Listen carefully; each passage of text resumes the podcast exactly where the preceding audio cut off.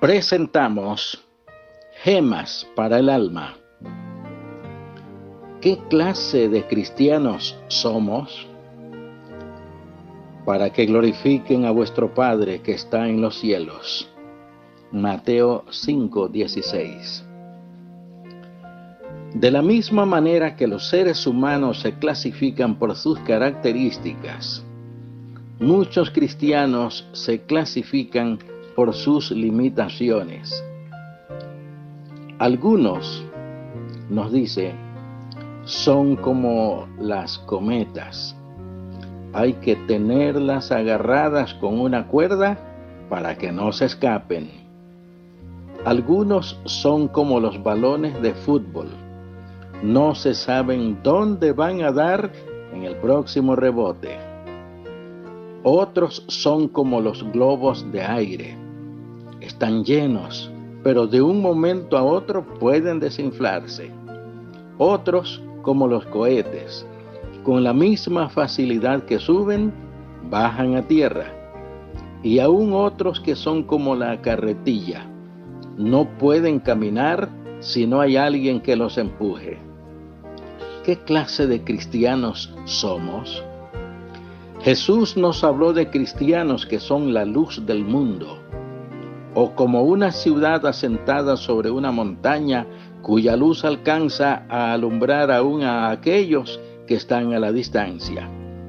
También nos habló de cristianos que son la sal de la tierra. Son estos los que llevan su buena sazón a la sociedad.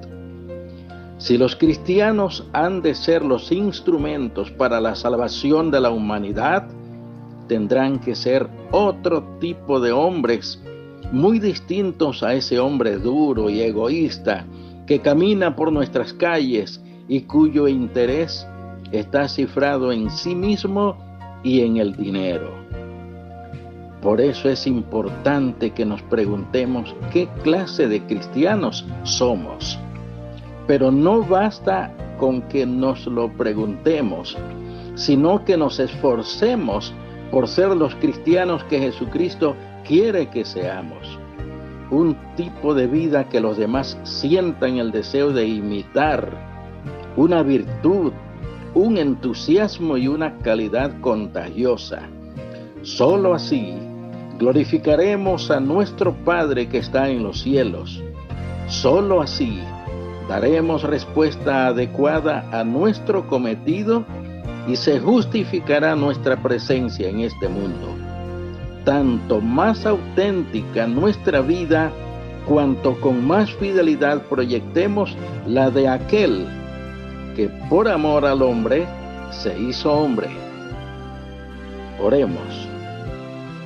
Señor, queremos ser cristianos como luces encendidas que alumbren a todos los hombres, como la sal de la tierra que sazona todo a su alrededor como árboles que dan su fruto y su sombra a todos los caminantes. Para hacerlo, nuestras vidas tienen que estar bien arraigadas a la tuya como el pámpano lo está en la vid. En el nombre de Jesús lo rogamos. Amén.